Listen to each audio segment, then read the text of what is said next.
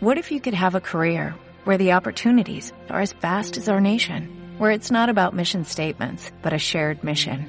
At U.S. Customs and Border Protection, we go beyond to protect more than borders, from ship to shore, air to ground, cities to local communities. CBP agents and officers are keeping people safe. Join U.S. Customs and Border Protection and go beyond for something far greater than yourself. Learn more at cbp.gov/careers. Muy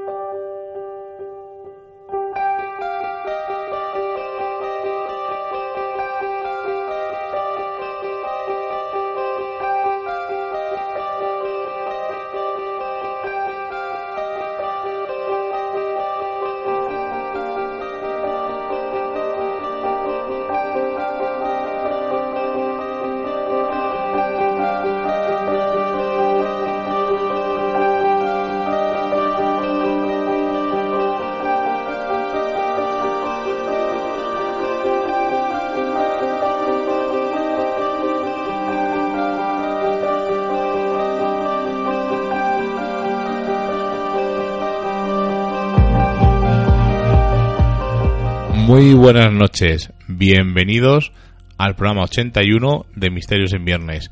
Una semana más en Radio Vallecas, en la 107.5 y si estáis en Vitoria Gasteiz, en Radio Siberia, en la 91.8. Un programa, como ya os avisamos la semana pasada, donde vamos a emitir la tertulia que grabamos en Cuenca, que hemos llamado Tertulia Conquense. Y antes de empezar con, con el tema de, de la tertulia, como os digo, vamos a hacer pues un poquito sección de noticias, eh, comentar un par de cosas en la agenda bastante curiosas y eh, felicitar a uno de los tertulianos que están con nosotros en el programa que hay que vamos a escuchar a continuación.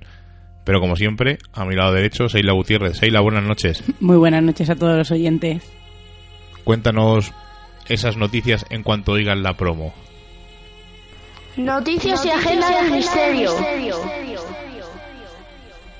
Esta semana ha sido un poco complicado y cada semana más coger noticias que sean un poco veraces o un poco interesantes porque esta semana está todo lleno de, de avistamientos ovnis y de vídeos en Perú, en Río de Janeiro, en una tormenta eléctrica en Córcega. Pero bueno, hemos encontrado una que nos vamos a ir hasta Argentina, donde unos investigadores de la Asociación de Astronomía han encontrado un meteorito que, según las primeras mediciones, pesa 30 toneladas, lo que coloca como el segundo más grande del mundo. Se encontró en la localidad de Gancedo, también denominada Campo de Cielo, ya que hace unos 4.000 años recibió una lluvia de asteroides metálicos. Después de este descubrimiento, eh, el Chaco cuenta con dos de los tres meteoritos más grandes del mundo porque el más grande de, y se lleva todo el récord fue el meteorito hallado en Namibia, que sobrepa, eh, sobrepasa las 66 toneladas. Dicen que esta, esta asociación, que hasta ahora se ha recuperado solamente el 35% de los meteoritos que impactaron esa zona hace 4.000 años, así que yo creo que es una, una buena opción seguir investigando y excavando allí porque ha sido una tarea muy ardua debido a, al terreno pantanoso casi que hay allí Así que yo creo que, que, deben de seguir adelante. Y la siguiente noticia que tenemos es ese descubrimiento ¿no? de, del planeta muy parecido a la Tierra que se ubica en la estrella próxima Centauri y deciros que podría albergar vida y al que se podría viajar en un, en un futuro. El planeta es un tamaño similar a la Tierra, orbita en torno a la estrella próxima Centauri y es capaz de albergar agua y un océano y está lo suficientemente cerca como para poder volar hasta él.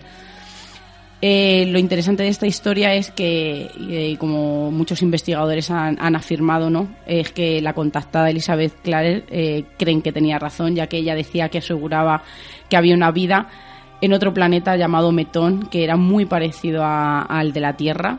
Incluso ella contaba que se había quedado embarazada, que tuvo un hijo en aquel planeta que a lo mejor esas teorías o esas vivencias que ella contaba sonaban un poco extrañas, pero lo que, lo que es coincidencia es que este planeta está muy cerca y es muy similar el sitio a la que, el que ella describía. Y una noticia curiosa de esta vivencia de, estas, de esta mujer. Bien sea un meteorito o bien sea esta vivencia de, estas, de esta mujer. Y de agenda traemos el viernes 23 en la Casa Espírita, calle de la Bolsa número 14 a las 7 y media, donde María Jesús Albertus va a dar una conferencia donde va a hablar de, de cuando perdemos a un ser querido y cómo y la, el ansia ¿no? de comunicarte con él y va a entablar el contacto de, de, cómo hacer con esas personas que casi nos parece imposible a través del pensamiento y del sentimiento humano. Y ahora sí que vamos a ir a, a la sorprendente noticia ¿no? para nosotros de hace unos días y, no, y, que nos alegra en cantidad y en Misterios en Viernes siempre lo hacemos que cuando empieza un programa nuevo y más de un amigo como es Jesús Ortega eh, en el que va a empezar una, una, aventura con El Dragón Invisible en Radio Castilla-La Mancha Media. Todos los jueves a las 10 de la noche vamos a tener una cita muy importante y esta semana ha hablado de la conspiración del tabaco donde va a hablar eh, de todas esas eh, preguntas y, y casi sin contestar que tenemos mucho de nosotros sobre, sobre esta industria como es, como es el tabaco, pero en su programa hablar de historia, de misterio, de ciencia, de conspiraciones, así que todos los jueves a las 10 de la noche, El Dragón Invisible, creo que tenemos una Z que no nos podemos perder. Y ojalá no le vaya a ser la suerte porque no la necesita. No. Ojalá nos supere a nosotros, supere, eh, digo en programas en duración, a nosotros, eh, a, a, Milenio 3, a La Rosa de los Vientos, que sea un programa de referencia y que no podemos decir otra cosa, Jesús, toda la suerte del mundo, aunque no la necesitas.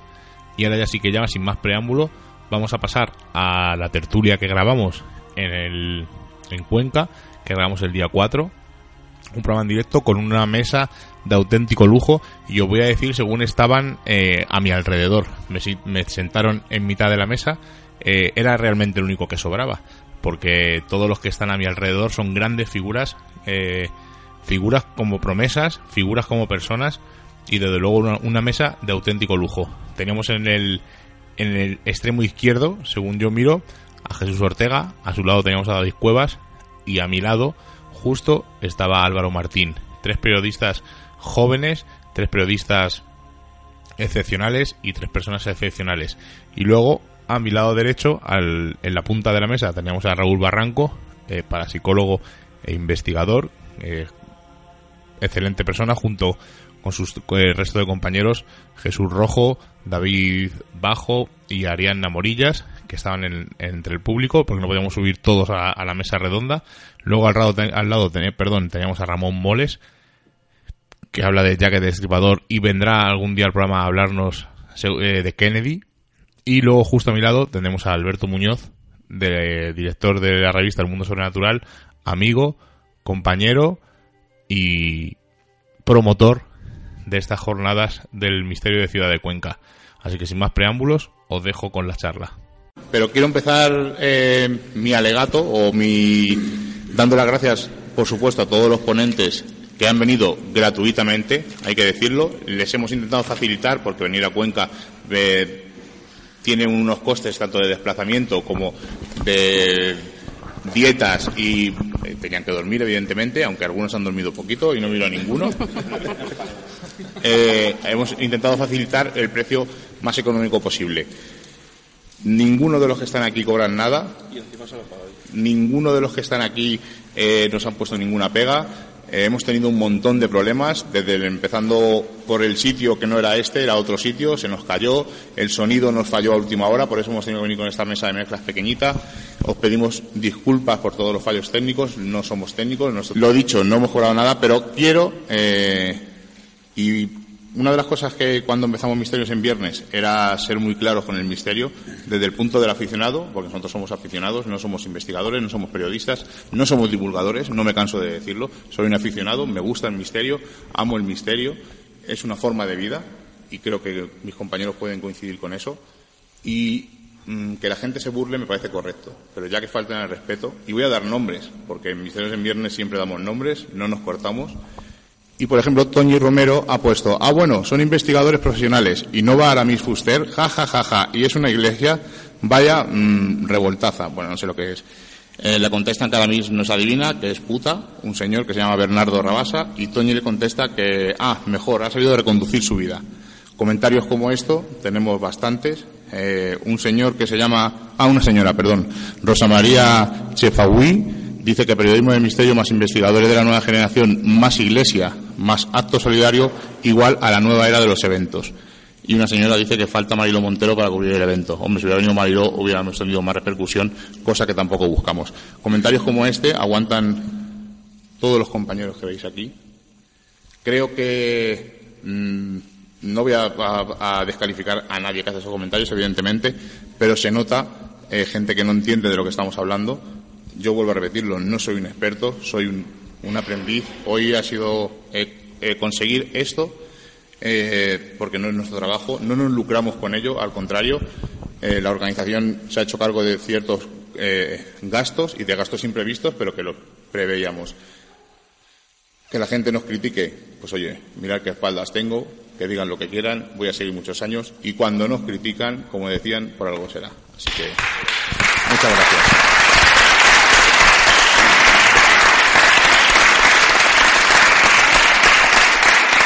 Si alguno quiere añadir algo más, tenéis el micro abierto, que en Misterios Invierno no hay censura, ya lo sabéis.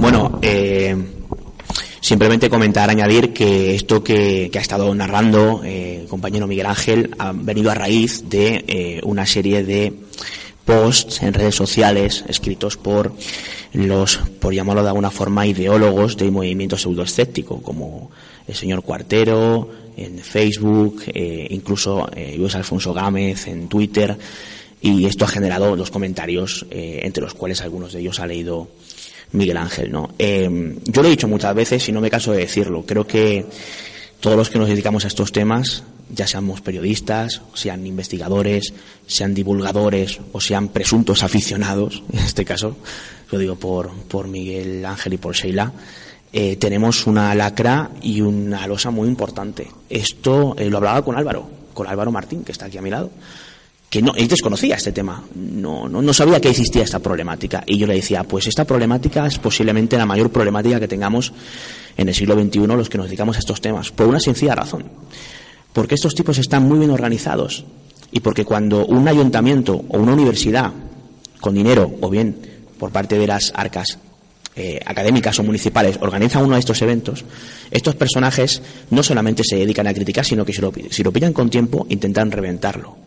En el caso universitario escriben a los rectores o a los decanos amenazándoles con que si no anulan ese acto que está fomentando la charlatanería y la irracionalidad de la Universidad Española, tal y como ellos dicen, van a empezar a, mandar firmas, van a empezar a hacer alegatos eh, en diferentes webs firmados por personas explicando que el señor decano Luis Alfonso López, por ejemplo, eh, es un ejemplo que me he inventado para que lo entendáis, está fomentando la pseudociencia en la universidad. Claro, cuando el decano o el rector de turno, que normalmente no conoce estos temas y ha dado una simple sala para un acto eh, y no quiere problemas, pues automáticamente, normalmente, pues achantan y terminan cerrando el acto. En conclusión, consiguen lo que quieren. Y yo creo que es un tema lo suficientemente serio como para tomárselo eh, con cierta resignación, eh, insisto, no solamente a nivel académico, sino a nivel, a nivel municipal. Creo que es una lucha que vamos a tener eterna. Creo que la única manera de intentar sobrepasar todo esto, porque eh, entender que a nosotros a veces nos afecta de forma personal, eh, que te va disgustado, ¿no? Incluso dices, eh, de verdad merece la pena lo que estoy haciendo. Creo que la única palabra que, va a poder superar todo esto es trabajo, trabajo y trabajo, y seguir eh, haciendo trabajo de campo, investigando y que vea la gente que de verdad esos testimonios de esa gente que nosotros tiene esos tipos de problemas son verdad. Lo que tenemos que llevar es nuestra verdad por encima de todo y creo que la única manera es el trabajo. Y si hay alguien dentro de, de este género o de este grupo que queremos y que amamos esto que va un poco desencaminado o que no lo está haciendo bien o que alguien piensa que se está confundiendo, creo que debemos de tener las orejas muy abiertas, escuchar a esas personas porque lo único que nos están intentando es ayudarnos, porque todos tenemos que remar en el mismo, en el, mismo sentido. Creo que eh, va a ser la única manera, aunque creo que va a ser una lucha eterna, pero en, eh, una lucha que sea igual, no que, vaya desnivelada como a veces nos pasa. Así que yo lo único que quiero resumir es que creo que la solución es trabajo, y unidad, que, y así es como yo creo que esto se va a poder un poco solucionar, o por lo menos igualar y estar a la altura y, poder defendernos de una manera mucho más digna de lo que a veces parece que nos dejan ahí en pequeñito. David hablaba al, hacer referencia a estos personajes, a estos pseudoescépticos, eh, que su principal argumento a veces es eh, la palabra pseudociencia, la palabra irracionalidad. En mi humilde opinión, creo que la pseudociencia no se define por su objeto de estudio, sino por el modo de abordarla. Quiero decir, eh, podemos poner un ejemplo, dos investigadores o dos periodistas o divulgadores, bueno, no, me, no voy a alargar con esto, eh, que investiguen el fenómeno ovni o los fenómenos paranormales, tiene, digamos, varios caminos. Uno de ellos es hacerlo a, a la ligera, en cierto modo, o hacerlo con, bueno, con mala praxis. Por lo tanto, sí que en cierto modo habría una, eh, pues estarían haciendo pseudociencia, pero yo creo que cuando se abordan las cosas de, de manera seria, eh, no voy a hablar de, método científico porque es muy difícil aplicarlo y, y, tengo una compañera que siempre dice que se nos llena la, la boca con esa palabra, pero creo que abordando las cosas con, con cierto escepticismo del bueno, del que duda, nunca del que niega por categoría, la palabra pseudociencia hasta cierto punto no tiene cabida en las, en las materias que, que, tratamos, porque como digo, y esta frase no es mía, esta frase viene de, eh, no recuerdo los nombres, pero viene de dos investigadores de comunicación de la Universidad de Barcelona que, que, sacaron un estudio que habla de la problemática de la pseudociencia en los medios de comunicación. Ellos mismos decían precisamente eso, que la pseudociencia no se define por su objeto de estudio, sino por la manera de acercarse a esas cuestiones. Y lo que respecta a ese escepticismo, yo eh, pues añado otra frase del filósofo científico y ufólogo Aimé Michel, francés, ¿no? Y decía que todo lo que respecta a estos temas hay que investigarlo todo eh, estar abiertos de mente y no creer en nada. Y yo creo que eso es lo que define lo que realmente es el escepticismo, no lo que estos señores dicen que es el escepticismo, que según ellos la práctica consiste en decir todo es mentira, todo es falso, los ovnis son todo mentira, los fantasmas no existen y seguramente cuando hablemos de algo relacionado con la ufología piensen que son señores con antenas que vienen a meternos ondas por el culo. Que es como ellos eh, se, digamos, eh, pues definen esa manera de estudiar la ufología por poner un solo ejemplo, que algunos tenemos. Aquí en este congreso ha habido eh, historiadoras con un currículum envidiable, ha habido periodistas, ha habido personas que tienen una formación, otros tantos que quizás no han tenido la ocasión de tenerla, pero han hecho un, trabajo eh, formidable y me parece que esa es la forma de rebatirles, precisamente demostrando eh, que la forma de abordar estos temas es más importante como tal, como decíamos, que, que el objeto de estudio, ¿no? Y os voy a decir una cosa, y ya vamos a cambiar de tema rápidamente. Un día me preguntaron qué tipos de personas pululan por el misterio. Y yo dije que hay tres tipos de personas que pululan por el misterio. Las personas que aman el misterio, vivan o no de él, que es una cosa que no que me parece correcta. Estos compañeros viven, pueden vivir del misterio y es, les deseo toda la suerte de, toda la suerte del mundo. Gente aficionados que amamos al misterio y tenemos nuestro trabajo por ejemplo, vuelvo a poner el ejemplo de Johnny, y le, porque es mi hermano, bueno, no es mi hermano, pero el que me escuche sabe por qué digo que es mi hermano, eh, trabaja toda la semana y nos, cuando salimos de currar nos vamos a la radio y hacemos un directo. Hay gente que dice, guau, qué tontería, es mucho curro por detrás. Hay horas, hay que preparar los temas, hay que contrastarlos. Pero bueno, a lo que me refiero, personas que aman el misterio. Luego hay personas que están metidas en el misterio para lucrarse no sé si ahí se han metido en el sitio correcto, pero los hay. Pero los hay. Y luego están, y luego están las personas que han comentado ellos que por autonomasia niegan el misterio. Y que se lucran del misterio. Curiosamente, estos sí van a universidades y sí consiguen becas universitarias para, eh, para divulgar en contra, lógicamente, de lo que ellos llaman pseudociencias. Curioso, ¿no? Esto. Pero bueno, el caso, vamos a cambiar radicalmente de, de tema. Eh, os voy a comentar una cosa, nunca la he comentado. Una vez dije que iba a comentarla porque iba a venir eh, este señor, a una, una, persona a la que quiero un montón y, tengo un cariño muy especial. Misterios en Viernes no se llama Misterios en Viernes porque sí. Tiene una explicación. Eh, teníamos un grupo de exploradores, vamos a decir, bueno, nosotros somos un grupo de exploradores donde vamos a, intentar eh, captar fenómenos paranormales, que por, os adelanto que en cinco años mmm, no he captado nada, pero bueno. No somos, evidentemente, como personas que tenéis aquí que han hecho unos estudios, eh, somos experimentadores y conocimos a unas personas mediante Internet eh, que hacían algo parecido a lo nuestro, pero que se iban de noche a hacer fotos a sitios abandonados.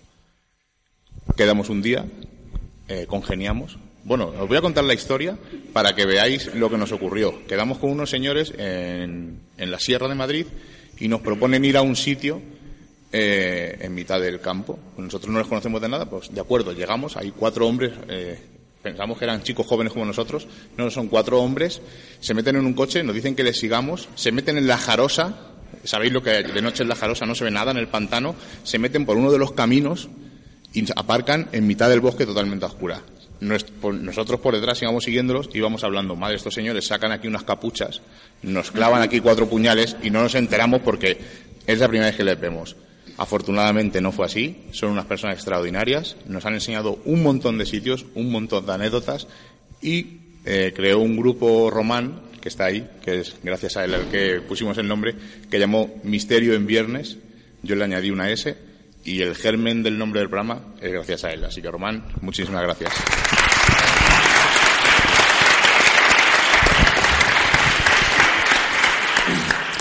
Bueno, decir que como no se escuchó bien voy a repetir la conferencia que... No, no, no.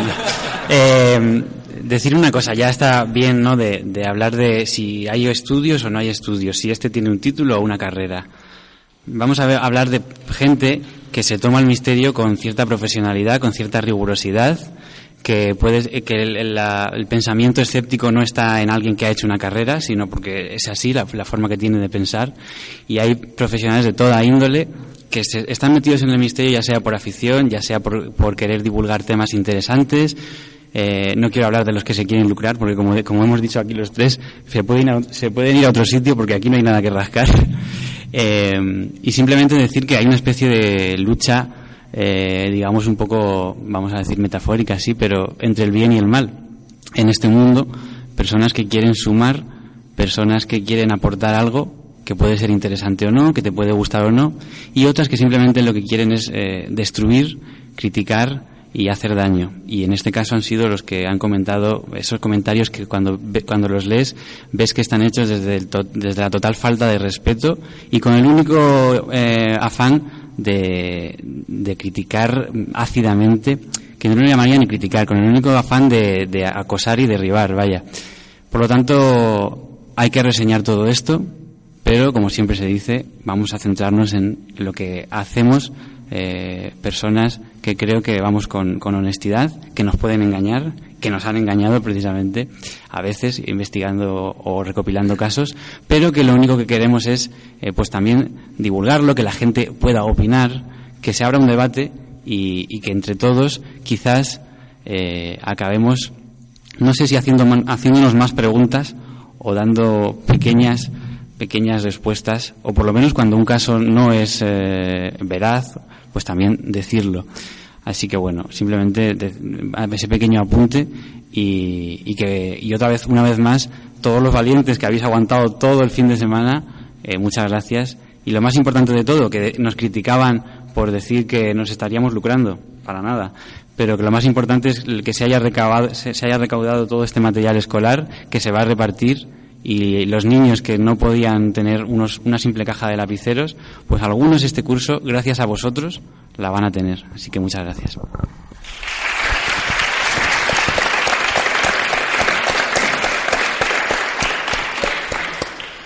Mm, me parece muy bien la, la, metáfora que has expuesto. Evidentemente es, digamos, una lucha entre el bien y el mal en el sentido de lo que has dicho. Hay gente que, que pretende sumar y hay gente que pretende restar. Lo que pasa es que los límites a veces no están claros. Quiero decir, igual que metemos o, solemos meter todo lo malo en ese sector pseudoescéptico, hay gente que, que en cierto modo dentro de, de ese sector o que autodenominamos pseudoescépticos, en este caso serían escépticos de verdad, nos restan, igual que dentro de nuestras trincheras, digamos, del misterio, hay gente que creemos que suma y para nada suma, a veces resta.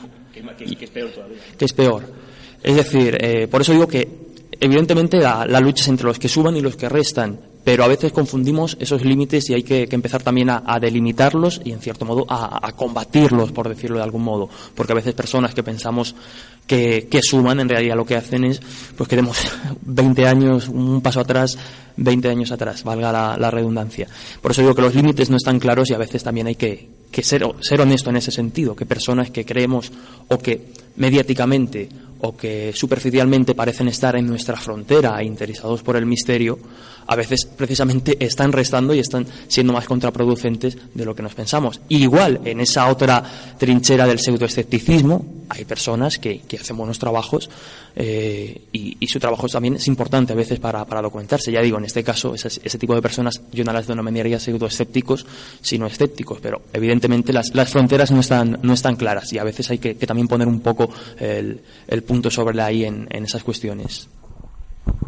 Pues lo que queremos ahora es hacerlo totalmente interactivo. Cualquier pregunta que tengáis a cualquiera de los ponentes, os acercáis a Seila y rápidamente lo, contestamos. Mientras que Seila se acerca, por si alguien quiere hacer una pregunta, quiero dar las gracias ya a título personal, tanto a Laura como a Raquel como a Rubén, que han hecho el trabajo sucio, no se han puesto aquí, no han estado aquí, pero han estado controlando tanto el material escolar como la entrada, el dinero de la, eh, de la visita subterránea. Así que de verdad, chicas, y Rubén, muchísimas gracias.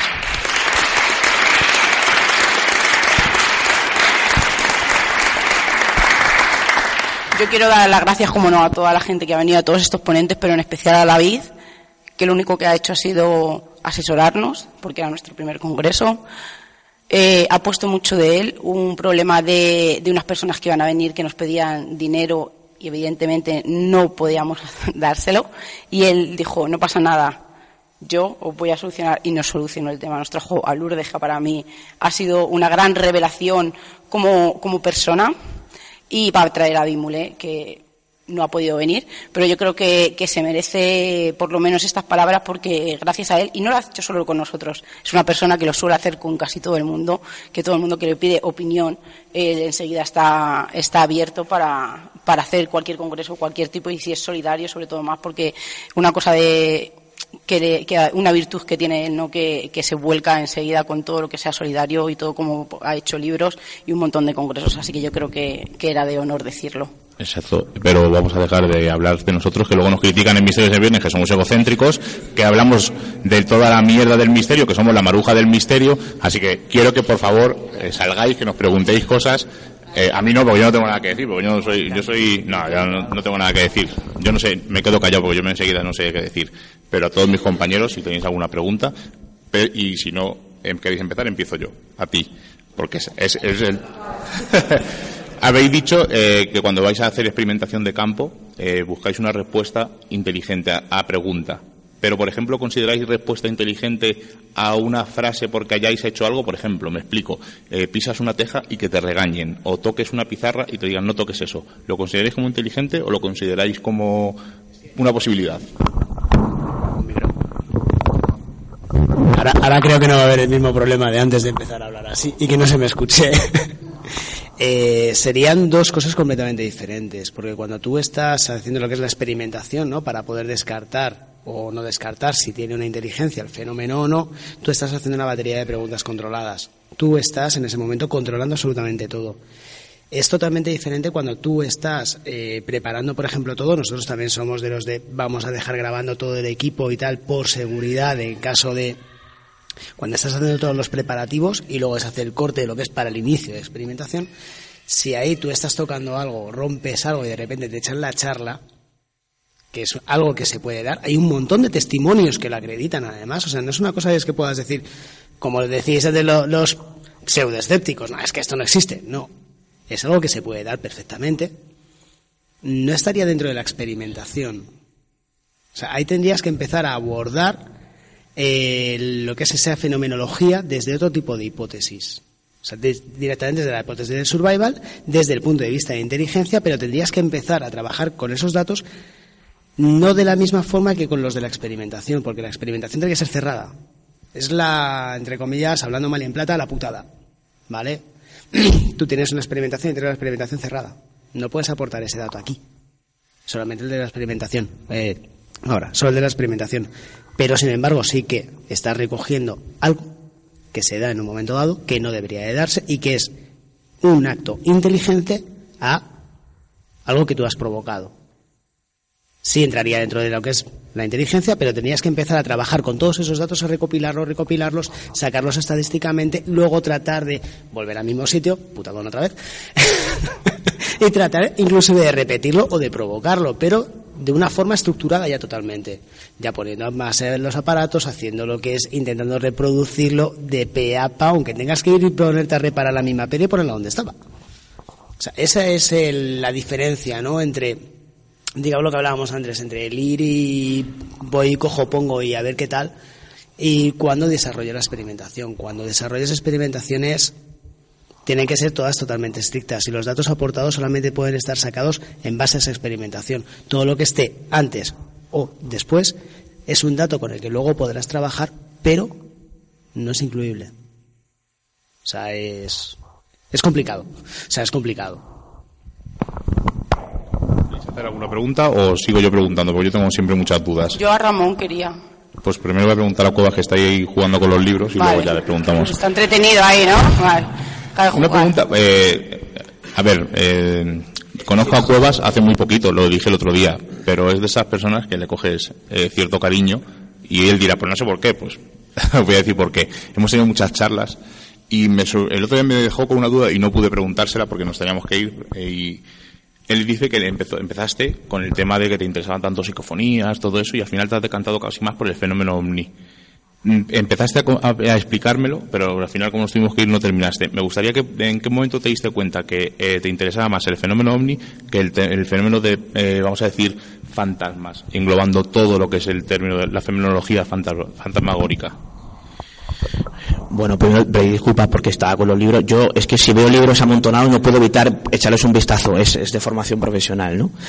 Eh, y si llegan a ser antiguos o de segunda mano ya ni os cuento. Seguramente hubiera hubiera oído hubiera oído, oído con ellos. No, eh, a ver, voy a responder muy rápido. Yo eh, me sigue interesando mucho todo lo que tiene que ver con con la mm, parapsicología sobre todo y me encanta me encanta hacer divulgación porque yo no soy investigador soy soy periodista y por tanto pues también di- divulgador no me encanta divulgar eh, historias como como las que han divulgado los compañeros eh, pues eh, Raúl Jesús David porque no, es, no es habitual que en este país se, defina de una forma tan genial como lo han hecho ellos lo que es parapsicología y lo que no es parapsicología. Entonces a mí eso me, me parece fascinante, al igual que otros muchos temas. Pero en lo que respecta al tema ovni, eh, ¿por qué considero que es el misterio de misterios, como siempre lo defino? Pues porque el tema ovni no solamente está relacionado con teorías de si pueden ser o no dimensionales, extraterrestres, eh, confusiones ópticas, eh, prototipos militares, independientemente de eso, que ya de por sí da para hacer cinco charlas, me fascina porque es un asunto, un enigma que engloba a otros muchos enigmas. Es decir, hay relación comprobada en la literatura ufológica entre ovnis y servicios secretos, ovnis y militares, ovnis y parapsicología, ovnis y arqueología, ovnis y apariciones marianas, eh, etcétera, etcétera, etcétera. Podría seguir, os lo, aseguro. Eh, entonces, es curioso porque otras disciplinas que has citado sí están más o menos relacionadas con ovnis, eh, con alguna otra disciplina, pero eh, en el caso de lo que tiene que ver con, con la ufología, que por desgracia no es una ciencia, más nos gustaría, la parapsicología, como bien han dicho, sí tiene su propio código UNESCO, con lo cual se puede decir, aunque haya cierto debate al respecto, que es una ciencia. Con la ufología no, no, no podemos decirlo, ¿no? pero considero que eh, eh, debates al margen engloba a otras muchas cosas eh, y generando yo creo que una serie de dudas que es lo más fascinante de todo esto eh, una serie de preguntas y alguna que otra respuesta de vez en cuando aunque la mayoría de ellas no sean especialmente corazonadoras eh, que, que me parecen absolutamente fascinantes Creo que has respondido a mi pregunta. Para los oyentes que estén escuchándonos en directo, no penséis que hay psicofonías. Tenemos a un aficionado al misterio muy pequeñito, de un año, que está por ahí corriendo. Y, y algunos dirán, Buah, ya le están metiendo en la secta. No, es que esto es una cosa que se mama desde pequeño. Y, una curiosidad, a mi padre no le gustaba nada de esto. O sea, yo no sé de dónde cogí esta afición, lo mismo del putanero o de... No, no, no lo puedo decir. Pero es una cosa extraña. Normalmente es una cosa que se mama, es una cosa que se puede comprobar, ¿no? Que a la gente que le gusta el fútbol, eh, familias en donde se ve el fútbol, el hijo suele ser futbolero. Y lo del misterio pues debe ser una cosa extraña, porque lo mismo Rubén, dentro de unos años, nuestro pequeño explorador, reniega de esto. Y a mi padre me llevan allí al campo toda la noche, o me llevan allí a un congreso con unos locos, no lo sabemos. El caso es que, como veis, aquí estamos abiertos a todo tipo de, de gente y no hay ninguna eh, barrera, cosa que, por ejemplo, los pseudoescépticos, desde que empezamos este congreso, que no sé por qué lo han cogido por esto, yo creo que lo han cogido porque habéis, habéis venido vosotros y os han atacado un poco y ya han atacado el congreso. pero vamos, en ningún momento nos hemos lucrado, lo podemos asegurar. En- han surgido gastos imprevistos, o sea que Yo quería preguntarle a Ramón, porque a mí Miguel siempre dice que yo cuanto los casos o los asesinos que más sangre son los que más me gustan, pero no es eso. Me gusta muy eh, ahondar en la maldad humana, ¿no? Esa maldad primitiva que, que hay personas que aflora y que no, que me gustaría saber muchas veces por qué es en unos sí y en unos no, porque yo creo que en un arrebato todos podemos cometer un hecho de locura pero no ser tan metódico y, premeditar tantas las cosas. Sé que eres un experto en Jack, en Kennedy también, que me encanta además de los dos temas, pero me imagino que sabes un montón, y lo sé, eh, sobre asesinos en serie. Me gustaría que me dijeras, porque evidentemente casi todos tienen el mismo perfil, o, o me parece muy interesante cómo, cómo se hace un perfil a través de la fisonomía de, de la cara de una persona y de, la que se ha hecho de todos los asesinos en serie de la historia, que tienen muchos rasgos en común. Pero dentro de esas cualidades y de esos perfiles que tienen los asesinos en serie, para ti, ¿cuál es el que más motivo tiene de estudiar o más te ha dado que pensar de decir, eh, de verdad, esta cualidad o este hecho lo puede cometer una persona tanto consciente como inconscientemente? Pues eh, me encanta la pregunta porque precisamente ese es uno de los motivos que me llevó a- al tema de Jack el Destripador, porque eh, directamente te digo que eh, aunque es un caso por resolver, porque por eso no podemos asegurar nada, pero sí que te digo directamente que el de Jack, ¿no? Porque es eh, la personificación de la maldad que tú has comentado, que se hace mediática y da la cara en la historia de una forma tan tan, tan mundial, ¿no? Y pasa a la leyenda porque no se le atrapó, es legendaria.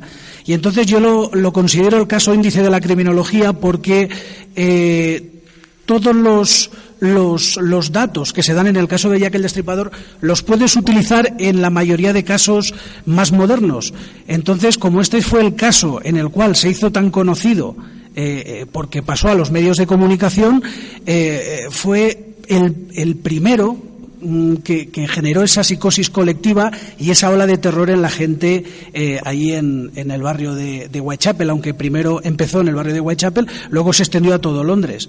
Eh, entonces, pues, eh, al ser ese caso por resolver, en el cual después de 128 años no podemos asegurar nada, a mí me impactó cómo en las escuelas de criminología se le da tanta importancia a este caso, ya no por la identidad del criminal, sino por por el modus operandi, por eh, la firma, por eh, eh, el comportamiento narcisista y psicopático que tienen los asesinos en serie. Y eh, la mente del psicópata es, es un, gran misterio también, porque es que no podemos asegurar ninguna teoría a nivel de, rasgos o a nivel de comportamientos, porque como tú antes has nombrado en, algu- en algunos asesinos de tu ponencia, eh, siempre hay una norma general y luego hay excepciones, ¿no? Entonces, eh, la mayoría vienen de familias desestructuradas, que han tenido problemas en la infancia, y eso es lo que poco a poco, como norma general, va dándoles ese comportamiento que a la larga eh, eh, eh, se dedican a, ensayar o a, maltratar a los animales y luego pasan directamente a las personas. Pero no siempre, como tú has comentado, hay asesinos que efectivamente tienen una familia totalmente estructurada, totalmente normal, y mm, llega un día que dan ese paso, ¿de acuerdo?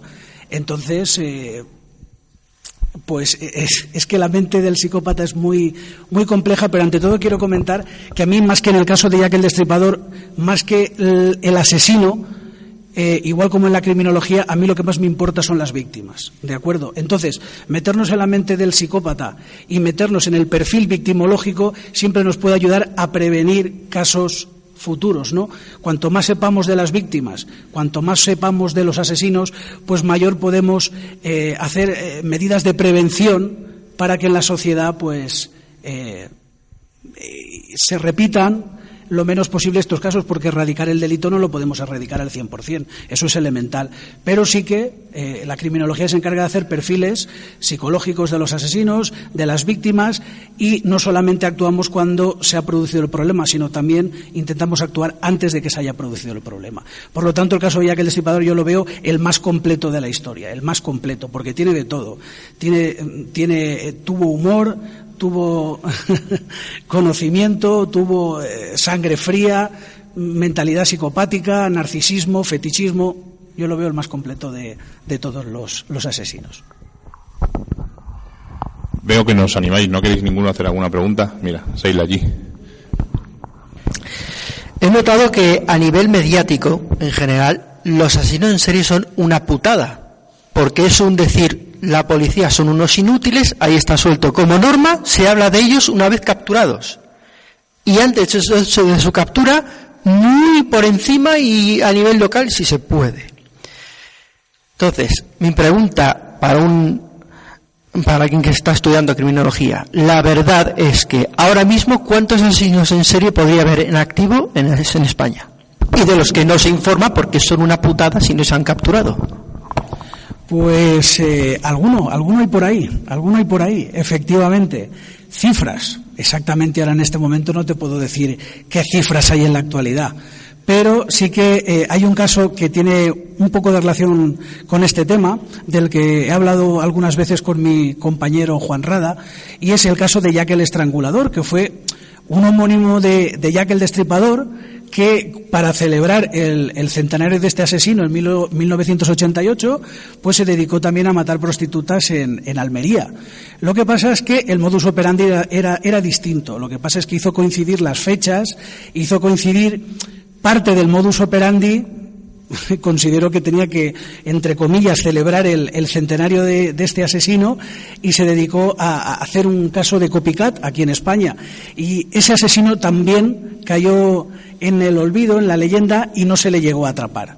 Por lo tanto, podría matar en cualquier momento.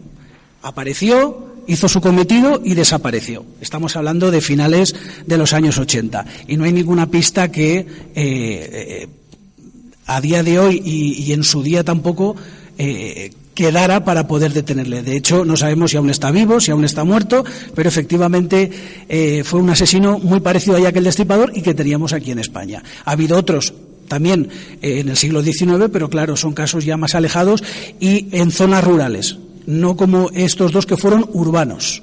Y luego el tema que tú has tocado. Mm, los eh, en, en, este país no se interesa que los asesinos se hagan muy mediáticos, porque aparte de que contaminan las investigaciones, pues eh, eh, parece que, que, a la gente que manda, lo dejo ahí entre comillas, en la, con el término más ampliado, no le interesa que haya asesinos en serie para que no cunda el pánico o consideren que estas cosas pasan, pero efectivamente pasan y entonces pues eso a veces en los casos da eh, eh, mucha dificultad en resolverlos porque si un crimen no se hace mediático, sobre todo si las víctimas son de familias desestructuradas, pues es más complicado que, se meta presión para que a lo mejor llegue a, a, resolverse el caso, entre comillas, ¿vale? No sé si contesta tu pregunta. ¿No? En este momento no te lo puedo comentar porque te soy sincero y en este momento activo en España te refieres ahora. No lo sé. Te lo digo francamente, no tengo ni idea.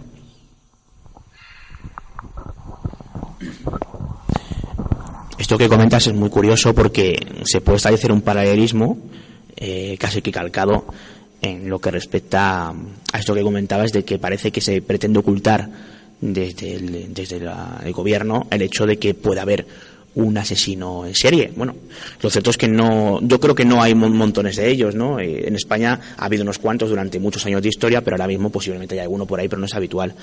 Pero hay algo que es muy habitual es la segunda causa de muerte en España, que es algo de lo que no se habla, y son los suicidios. ¿No os habéis fijado que prácticamente nunca se hacen crónicas de suicidios? Algunos pueden pensar, porque se oculta, porque no interesa que en España se hable de que hay suicidios, porque si se habla de que hay suicidios, se habla de que hay gente que lo está pasando mal, porque evidentemente eh, puede haber muchos factores, pero las cosas no van tan bien como algunos creen que, van o creen que, creen que deberían ir o hay quien dice que mm, se oculta simplemente porque son, primero, eh, datos personales de eh, familiares hasta cierto punto eh, que no quieren que salga a la luz pública. El hecho de que un ser querido se ha suicidado en vez de que ha muerto de, muerte natural o no explicada, o bien porque sencilla y llanamente el tema de los suicidios no es un tema que, que interese al, al gran público no lo sé, yo no sé cuál es, no sé, o el efecto contagio que también se habla de, no sé cuál es, pero y a reflexión simplemente es que es muy curioso porque no sé cuántos asesinos en serie hay actualmente en España, imagino que no demasiados, pero suicidios, alucinaríais. Segunda causa de muerte, segunda. El otro día Jesús y yo estuvimos a punto de ver uno en directo en el Sol, el tío que se cogió ahí decía tío Pepe, estábamos tomando algo precisamente con, con, con- Carol, que está por aquí presente, y llegamos justo con el borrullo de la, el, el- el borrullo de la policía, llegamos a llegar 10 minutos antes y nos encontramos con el pastel, un tipo que estuvo a punto de tirarse gracias a la labor genial de, de un miembro de la eh, Cuerpos y Fuerzas de Seguridad del Estado, consiguieron en el último momento eh, pues coger al tío y que no y que no se tirase. Quiero decir que es que el otro día hace cuánto fue esto cuándo fue Jesús el miércoles, ¿no? El miércoles pasado que, que comimos con vosotros efectivamente y, estuvimos a punto de ver en sol. Y esto de esto no se suele informar. Es curioso, ¿no? Y creo que es un poquito más habitual que el tema de los psicoquiles en España.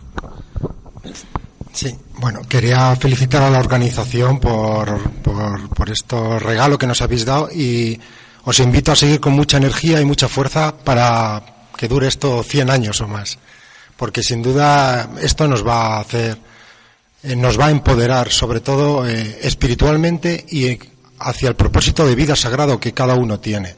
Entonces, quería animaros también que os alegráis cuando os critican los escépticos, porque eso es una buena señal de que vais por vuestro camino. Yo que vengo del mundo del arte, lo peor que puedes pasar es desapercibido.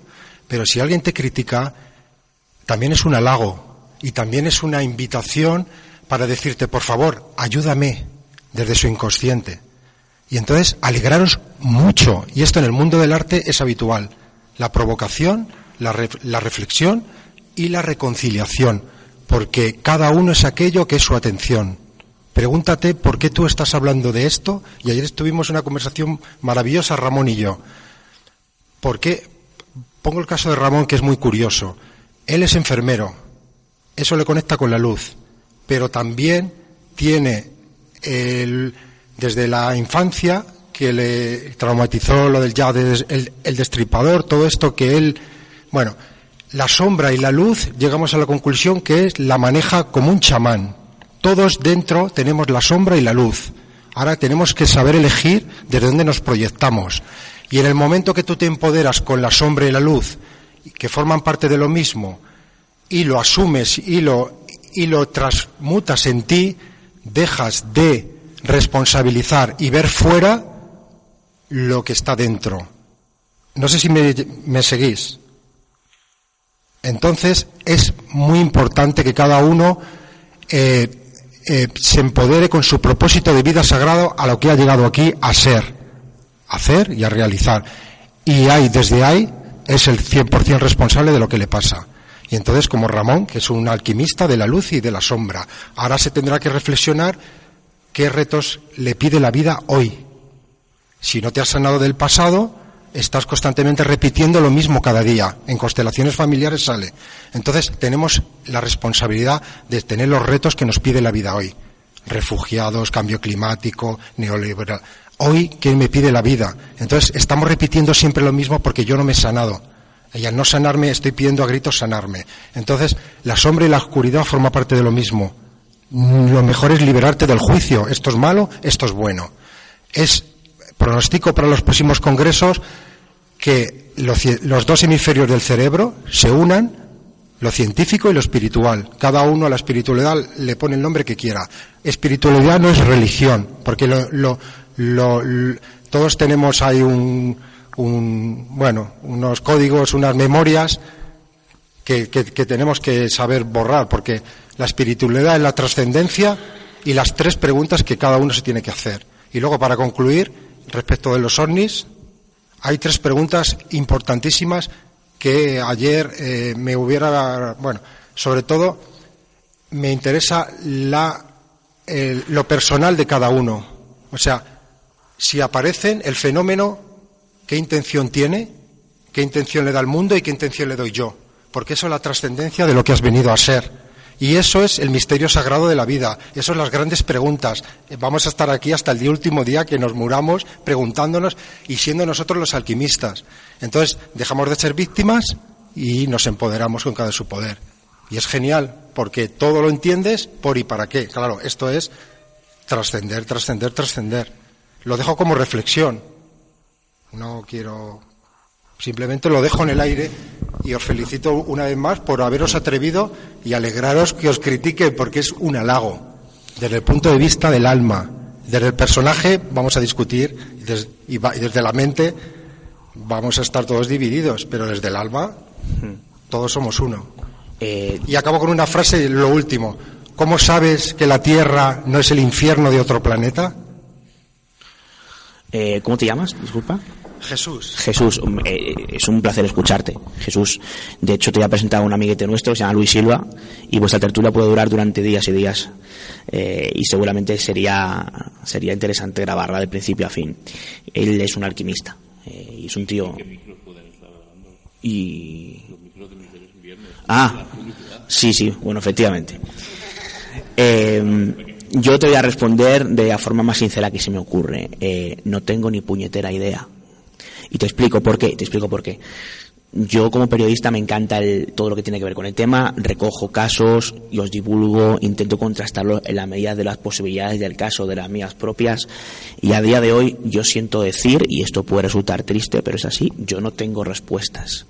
Mm, Desconozco, no, he- sentido la llamada, eh, vamos a decir de alguna forma mística o espiritual eh, de lo que concierne al asunto ovni. Hay muchas teorías, eh, personas que exponen o intentan explicar el fenómeno, pues desde Ignacio de Arnaude hasta José Antonio Caravaca.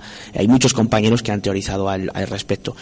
Yo particularmente no lo sé. Yo no sé si mi compañera Lourdes Gómez, que también habló del tema, eh, ayer pues te, diría lo mismo, porque que ella pues ha tenido que irse, ¿no? Cogía el autobús a las dos y no tenía otra forma, porque ella ha venido desde Extremadura. Entonces, siento no poder darte una respuesta más, más concisa. Quizá dentro de 10 años, si vuelves a preguntármelo, pueda eh, darte una respuesta al respecto, e incluso a lo mejor, incluso eres tú quien me, quien me da esa respuesta. Yo creo que hay que ser honesto y cuando se sabe algo hay que mm, decirlo y cuando no se sabe pues hay que reconocerlo y no tengo ni puñetera idea. Bueno, muchas gracias por tus palabras, que creo que también podrían ser de un futuro oponente de algunas jornadas, porque, bueno, también te elevan un poco el espíritu. Eh, es cierto que, es muy importante y se reflexiona muy poco sobre qué significa para, para un testigo haber visto a su padre fallecido, o qué significa para un testigo haber, haber, haber pedido que quiere ver un ovni y que de repente aparezca un ovni. Bueno, eh, se han dado casos así y se han, y se han tomado esos testimonios. O, por ejemplo, incluso estar acordándote de alguien y que en ese momento veas una extraña luz que a lo mejor era simplemente un cometa, ¿verdad? Pero para esa persona tú tiene, está cargado de simbolismo y que en ese momento concreto haya visto eso puede conectarle con otra cosa eh, mucho más elevada, digamos, y, y mucho más espiritual también. Y sí, bueno, es, también la- un poco la filosofía del misterio o también ya, eh, digamos, la, parte más espiritual de, todos estos casos que se recogen muchas veces eh, muy asépticamente y es como debe ser, se recogen, pues eso, con, distancias, con horarios, con todo lo, lo, eh, más pormenorizadamente posible. Pero luego hay otra parte mm, poco explotada, o por lo menos poco divulgada también, que es para, bueno, pues, y para ti, que eres un testigo, ¿qué ha representado esa experiencia? Tú eh, te sientes mejor después de haber eh, contactado con tu padre fallecido que te ha dicho que está bien. A lo mejor ha sido solo un sueño, a lo mejor ha sido algo más, pero ¿qué hay detrás de todo eso? Bueno, pues también es lo que nosotros llamamos misterio y con letras mayúsculas. Pero dudo mucho que podamos resolver ese tema periodísticamente hablando. ¿eh? Por supuesto, por supuesto. Es que estamos hablando de la especulación. Es especulación. El periodismo ya no, no alcanza a eso. Pero quiere decir que no se deba hablar sobre eso.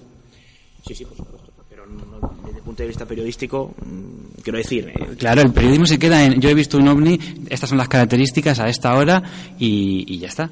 Pero es el epílogo del caso que estás contando que tampoco puedes deshumanizarlo, pienso yo, ¿eh? no, no, por supuesto que no, pero, pero quiero decir, pero a ver, es que es un debate muy amplio este. Lo sé, lo sé.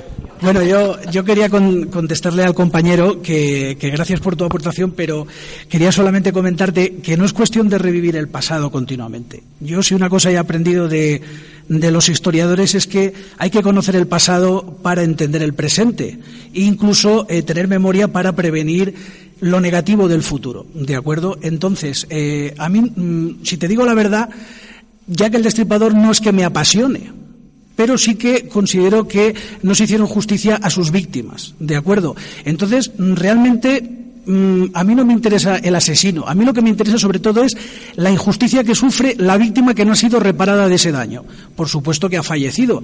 Pero eh, en el caso de tanto las víctimas de este asesino como de muchas otras, que son las grandes olvidadas de la sociedad, son las que, eh, eh, al tener familias desestructuradas, son como mujeres o personas de segunda categoría. Esa es la injusticia social que tienen estos casos. Entonces, quiero decirte, yo tengo muy claro, a mí no me traumatizó nada. Lo que sí que me hizo fue encenderme la chispa de decir, qué injustas, qué injusto que estas víctimas hayan sido asesinadas por un asesino que no ha sido atrapado y que no ha sido resuelto el caso. Entonces, pues eso te hace entender que posteriormente en, eh, también ha habido casos que han sido iguales, ¿de acuerdo? Entonces, claro, es como muchas veces decimos en sanidad, tienes que conocer los tratamientos y los antídotos, pero a veces también hay que conocer los venenos para prevenir las enfermedades, los tóxicos, mejor dicho. Por lo tanto, eh, es una cosa que es para prevenir el tema y, prevenir los, lo negativo de la sociedad. Y, sobre todo, eh, es en honor a las víctimas más que a los asesinos. Porque a los asesinos se les recuerda, pero las víctimas siempre caen en el triste olvido. ¿eh? Podríamos tirarnos horas y horas hablando y podríamos echar otra tarde aquí tranquilamente, pero nos hemos pasado, hemos dicho media hora y nos hemos tirado 50 minutos. Nos pasa a nosotros en la radio, nosotros tenemos una hora y cuando nos damos cuenta nos tenemos que ir a casa porque tenemos que ir a trabajar al día siguiente. Pero, eh, bueno, el hace, porque estuvo hora y media. Eh, todos habéis observado que estamos todos en la mesa, que todos hemos hablado y que Alberto no ha dicho nada. Así que le voy a poner el compromiso de que haga sus conclusiones finales y que despida el programa porque yo además me voy. Bueno, pues nada, de todas maneras iba a hablar ahora para contestarle. En primer lugar, los comentarios que ha habido, yo no sabía nada de eso tampoco, hasta ayer, que me lo enseñaste tú, Jesús, estábamos ahí sentados. Eh, yo sinceramente, yo, mi persona, a esas cosas yo no hago caso. O sea, el que quiera que venga, el que no, no, el que se comporte, el que venga que se comporte y que respete a los demás, y el que no quiera que ni aparezca. A mí me parece perfecto. Mientras dejes a los demás en paz, yo esos temas no le doy importancia y yo digo lo mismo que Miguel. Yo no soy experto, no soy periodista, yo no soy nada y de hecho aquí llevo un año como aquel que dice acabo de llegar. A mí las jornadas me han parecido interesantes, me han parecido buenas y como hemos comentado Ramón y yo, voy a intentar que eh, sucesivamente se repita como por lo menos cita anual. Con la ayuda de Seila con Miguel Ángel, que han sido ellos los que me han ayudado en todo y todos los ponentes que quieran volver. Por mi parte, poco más. Eh, hemos tenido más gente de la que esperábamos. Eso me ha encantado. Y lo que digo, yo creo que tenemos opción a que esto se repita por lo menos cada año. Muchas gracias a los ponentes, a Seila y a Miguel Ángel, que me han dado todo para montar esto. Sin ellos no habría habido nada. A mi hermana y a mi novia, que han estado todo el fin de semana. Y a vosotros por venir. Pues ya habéis escuchado la tertulia que tuvimos, una charla de amigos hubo un poco de todo, un poco de la, el, por fin contamos la historia, el origen del nombre de Misterios en Viernes. Queríamos contarlo cuando estuviera con nosotros Román y lo contamos. Eh, habéis oído también a Seila, pasa que no la ha nombrado porque no estaba en la mesa, sino que estaba abajo agarrando el micrófono por si la gente se animaba a hacer preguntas y habéis visto que dos personas se animaron.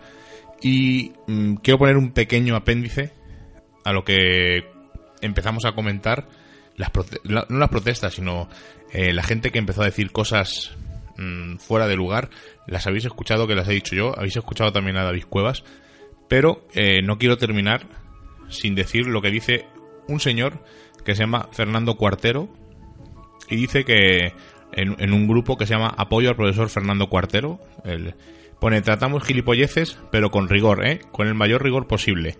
La vergüenza es que colabore el ayuntamiento de Cuenca. Esta es una de las lindezas que suelta este señor y tengo otra aquí que quiero leerla, que es bastante, y ahora le, le, le, contestaré. Lo de solidario es el último invento para dotar de un barniz de respetabilidad a estas magufadas, así evitar este diálogo con el concejal de turno. Buenas, ¿colaboraría el ayuntamiento en un evento sobre ovnis, psicofonías y otros misterios paranormales? Y el concejal diría, ¿cómo? Pues eh, dice, pasará a ser este, este diálogo. Buenas, ¿Colaboraría el ayuntamiento en un evento solidario para obtener material escolar para niños necesitados? Y diría el concejal, por supuesto, ¿qué se necesita? Y luego un señor que se llama Carlos Fernández dice, y los niños necesitados murieron hace 80 años, ¿no? Bueno, pues yo le digo a este señor, a Fernando Cuartero, que está invitado a venir aquí al programa cuando quiera para que comente delante mía estas cosas y todo lo que necesite y le podamos replicar. Eh, puede venirte incluso con nosotros al Ayuntamiento de Cuenca, puedes ver el dinero que se ha movido, que no se ha movido nada, cero, no hemos ganado nada, lo digo en, el, en la tertulia y lo vuelvo a decir, por si no queda claro. Y puedes ver el material escolar que lo hemos donado. Y es para no para niños muertos, sino para niños que están pasándolo mal. Y para niños que si podemos ahorrarles eh, que tengan que comprar eh, 15, gastarse 20 euros en bolígrafos y, a una clase que son 30 niños, pues oye, lo hacemos de mucho gusto y, encantados de poder colaborar. Bien sea en Cuenca, bien sea en Vallecas o bien sea donde sea. Pero vamos, eh, si, si no le llega, intentar el que si alguien lo escucha y le conoce, que por favor se lo pase, que me encantaría hablar con él y que me diga qué problema tiene cuando algo benéfico, que no hemos ganado un duro a nadie, que vuelvo a repetir lo que todos han pagado todo, eh, no sé qué molestia le puede causar a este señor. Lo primero que nosotros no fuimos eh, diciendo que íbamos a hacer algo benéfico, sino se puso el proyecto. Esto no va de hablar con el concejal y ya está. Se propuso un proyecto. Se sabía perfectamente que iba a ser un congreso de misterio y los temas que allí se iban a tratar, pero lo que nunca voy a entender, en mi vida lo entenderé de verdad, es algo que no interesa. Si a mí algo no me interesa, no busco cosas eh, ni, ni, ni, cosas que a la gente sí le guste para poner que a mí no me gusta o para eh, desprestigiar esa, ese tema. No puedo entender que alguien que no crea en esto o que no nos apoye o que no le parezca bien se esté metiendo en foros solamente para decir eh, semejante comentario que realmente no merece ni, ni la pena. Pero yo te quería hacer una pregunta, Miguel. Eh, yo te voy a dar primero mi opinión y luego me gustaría que hicieras un resumen de, de, lo que te pareció el programa. A mí me pareció mucho más light de lo que pensaba. Pensaba que nos íbamos a calentar como un poco más con otros temas que íbamos a tratar, pero creo que estos temas eh, que salieron casi a la mitad del Congreso, bueno, casi al, al, principio, mitad del Congreso, creo que merecía la pena hacer una reseña en la que nos extendimos. Eh, creo que fue un programa muy interesante porque se dijeron las cosas, eh, cada uno puso un poquito casi de, de, su corazón, como digo yo, puso un poquito de dentro de él, de la parte que, que le dolía. Creo que fue un, un, programa, un programa, perdón, muy medido en este, en este tema. Y, y fue un donde todos expusimos eh, de verdad lo que pensábamos sobre todo lo que nos estaba pasando, sobre esas críticas y, y, sobre todo que, que, Ramón, que casi no venía del mundo del mundo del misterio, pudo ver cómo, cómo qué es el misterio por dentro. Y, y, a mí me encantó cuando, cuando les puso su, su visión ¿no? sobre, sobre los, los, asesinos en serie. Y yo le dije personalmente que de algo muy feo y de muy mal gusto y de algo macabro él lo hace casi un arte y bonito y que, y que le interese a la gente. Como dijimos que incluso se había quedado una señora que venía a escuchar misa. Pero creo que fue un programa eh, muy calmado para lo que pudo ser eh, que saqué muchas conclusiones, que cada uno, que cada uno dio un poquito de, de él, de, de, esos pensamientos que yo creo que a veces necesitas decir, oye, basta ya, dejarnos en paz, y que el, resumen que yo saco es que esto tiene que ser a base de trabajo, y lo dije y lo seguiré diciendo, trabajo para hacer frente a todas estas personas que, que intentan hundirnos en el lodo y, y casi humillarnos y meter, eh, como, como diciendo que nosotros estábamos haciendo el material para hacer nuestro congreso. Y lo que nos dijo el señor concejal o el señor que nos abrió aquel día las puertas enormemente, agradecida estoy porque, porque no es lo lógico que te intenten abrir las puertas como este hombre lo hizo, es que ya estaba bien que en Cuenca se hicieran cosas para promover la cultura. Da igual que sea de misterio, da igual que sea una obra de teatro o, ya, o da igual que sea historia. Es que, a ver, en principio el programa iba a ser distinto. Lo que pasa que, claro, eh, como empezamos, esto fue de repente. Nos enteramos a última hora del sábado por la tarde y, como siempre en Menester, en Misterios en Viernes, decir tanto nombres y apellidos de gente que se comporta mal o gente que no forma parte del misterio, eh, como dice Jesús, sumando, sino restando. Entonces nuestra la idea es hacer un programa un poco más cañero, pero mmm, daría la sensación de que estamos, como dicen muchas veces, que estamos amargados, que no sé qué, y eso no es cierto, es totalmente falso. Eh, yo disfruto haciendo este programa de radio, disfruto explorando, disfruto eh, cuando voy a este tipo de congresos, disfruto cuando voy a comer con gente, disfruto cuando paso a, a ver eh, una conferencia sobre un libro y como disfruto y me lo paso bien, pues eh, hacer un programa tan eh, cerrado, ¿no? Tan eh, como con, para dejar más sabor de boca a un fin de semana que para mí fue estupendo, pues dimos un poco de, no un poco de caña, sino dijimos lo que hay que decir y luego pues eh, preguntas y cosas que iban surgiendo. Se podía haber hecho un programa más ácido, por supuesto.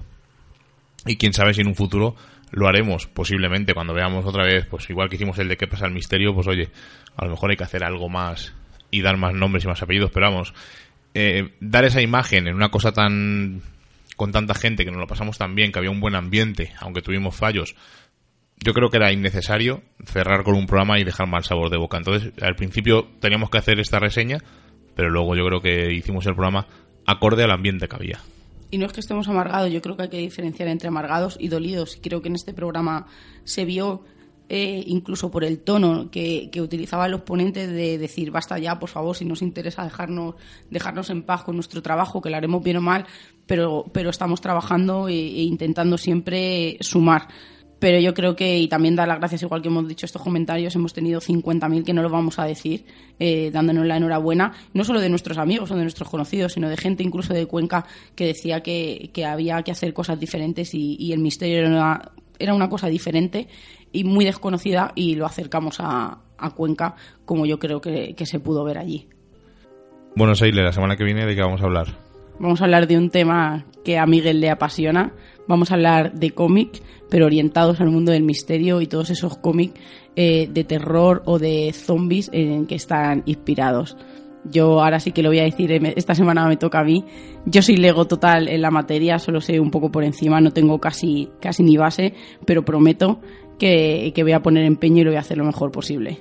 Y no solo vamos a hablar de misterio, y sino de, por ejemplo, ahora que se acerca el estreno de Doctor Extraño, pues hablar un poco de, de dónde vienen los magos en el cómic, el Atlántida si existe en el cómic, eh, sobre todo centrándonos en Marvel, que es lo que más domino, por así decir, pero vamos, también lo que ha dicho Seila, zombies, cómic de terror. Frongel, por ejemplo. Frongel, que es un clásico de, del cómic de Alan Moore y Eddie Campbell, que habla sobre de Jack el Destripador, y da una teoría muy, muy curiosa, además una de las más apoyadas.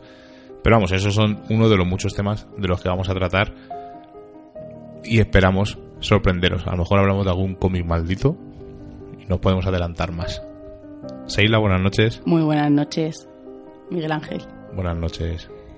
Como ya hemos pasado el umbral mágico de la medianoche y nos reclama el misterio, nos ocultamos nuevamente en nuestras guaridas a seguir con nuestra vida mundana. Y la próxima semana nos volveremos a encontrar con nuevos temas del misterio, los cuales no revelaremos en su totalidad, porque recordad, estáis escuchando en Radio Vallecas en la 107.5 y en Radio Siberia en la 91.8 Misterios en Viernes. Hasta la semana que viene.